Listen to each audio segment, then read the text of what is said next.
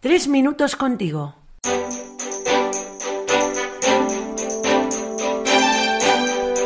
Muy buenas, soy Luis, seminarista, y es una gran alegría compartir de nuevo tres minutos contigo. La pospandemia ha traído una recesión sin precedentes. La situación de conflicto en Ucrania y Occidente tampoco favorece el desarrollo ordinario de los pueblos, como recuerda a menudo el Papa Francisco. Y es por eso que hoy contamos con la presencia de José Manuel Martínez, que ha estado estudiando estos meses la doctrina social de la Iglesia. Doctorando en Ciencias de la Antigüedad, es muy buen amigo y compañero seminarista. Muy buenas, Manolo. Encantado de estar aquí contigo, Luis. Hablamos de desprendimiento, lo que la tradición ha denominado pobreza. Pero puede llamar a engaño, ¿no? Sí, parece que la pobreza refiere a no tener nada, y en realidad es más una actitud que una posesión. ¿Crees que se puede ser pobre teniendo cosas? Y no me refiero a la pobreza espiritual. Creo que sí, y rico sin tenerlas. Escuché la historia de una persona de la calle que acudía a un comedor de caridad todos los días. Cuando llegaba, sacaba con mucho celo una brillante cucharilla de su bolsillo. La miraba como Gollum miraba el anillo. Se comía todo con ella, la limpiaba cuidadosamente y se la volvía a guardar. En la antigüedad contaban algo parecido de Diógenes, un filósofo cínico. Vivía en un barril en la calle.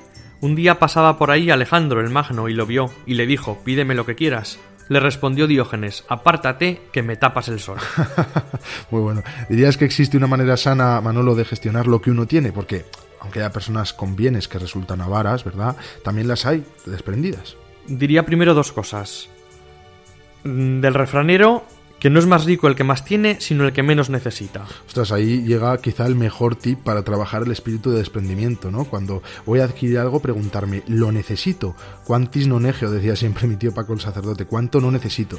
Mientras usemos los bienes para el bien común, el tenerlos y el gestionarlos es lícito. Y cuando hablas, Manolo, del bien común, ¿a qué te refieres? Se puede entender como un bien económico lo que hoy llamamos Estado de Derecho, pero creo que existen más niveles, ¿no?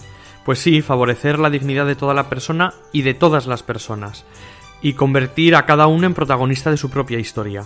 Eso se logra a través del derecho natural de satisfacción de las necesidades fundamentales y de un derecho derivado, que es el de la propiedad privada y el del trabajo digno. Y el espíritu de desprendimiento puede favorecer este orden, porque virtud sin orden, rara virtud, ¿no? Efectivamente, la Sagrada Escritura es un manifiesto constante contra la idolatría del dinero.